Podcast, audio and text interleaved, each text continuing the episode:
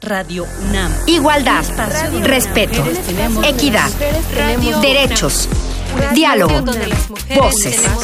La voz de las mujeres, nuestras voces. Radio UNAM, un espacio donde las mujeres tenemos voz.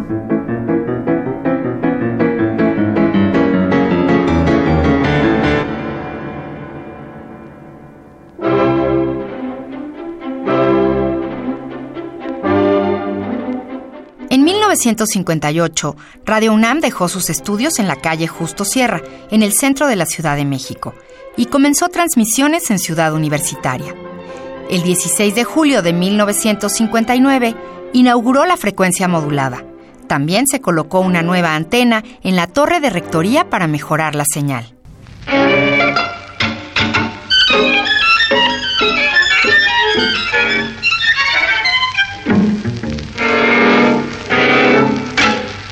Radio Universidad presenta Filosofía Contemporánea.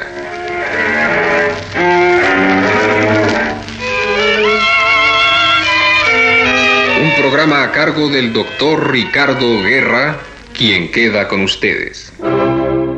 Además del mejoramiento técnico, la emisora universitaria buscaba fortalecer la programación, adquirir nueva música y contratar a nuevos colaboradores. A los locutores se les capacitó con cursos de fonética en inglés, francés, italiano y ruso. En poco tiempo, Radio UNAM logró mayor aceptación, no solo dentro de la comunidad universitaria, sino del público en general. En esta época la participación de la mujer se incrementó. A la lista de colaboradores se sumaron nombres como el de Rosario Castellanos. Es eh, el, el, asunto del que pretendía hablar o que pretendía abordar en eh, rito de iniciación era un descubrimiento de una vocación intelectual más concretamente de una vocación literaria. Se compone de varios relatos. Uno de ellos se llama Álbum de Familia, que es eh, la elección de una manera de vivir para realizar una vocación literaria. Raquel Tibol, crítica e historiadora del arte, realizaba el programa El Índice de los Críticos. Por su parte, Lilian Mendelssohn realizó las gestiones para que las embajadas con sede en México donaran música representativa de sus naciones, lo cual enriqueció la oferta cultural de la emisora.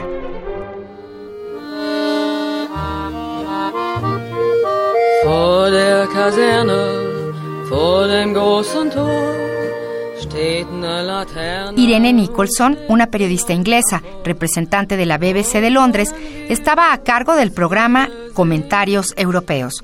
Abordaba temáticas relacionadas con la cultura de México y Latinoamérica para enviarlos a Europa. También era responsable de la serie Esplendor Indígena, espacio donde difundía leyendas, códices mexicanos y música indígena.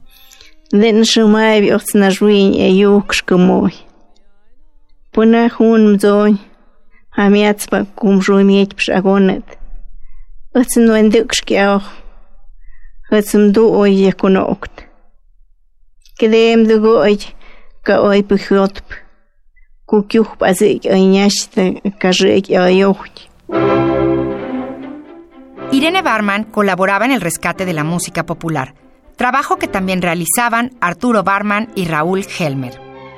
Una nueva generación de actrices y estudiantes estaba en las cabinas de Radio UNAM, dirigidas por un joven Carlos Monsiváis.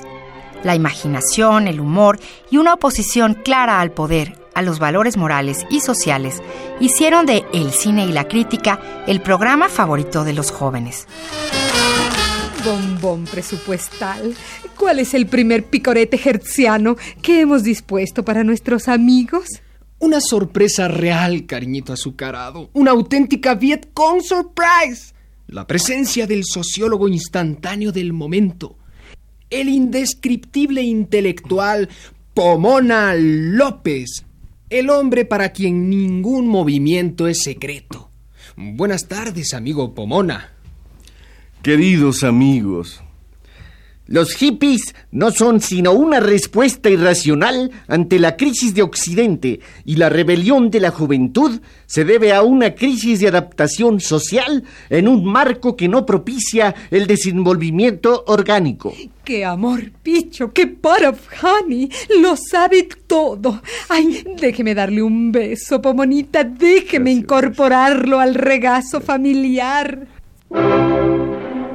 había una radio universitaria hecha por y para jóvenes. Se transmitían radioteatros donde las mujeres colaboraban activamente.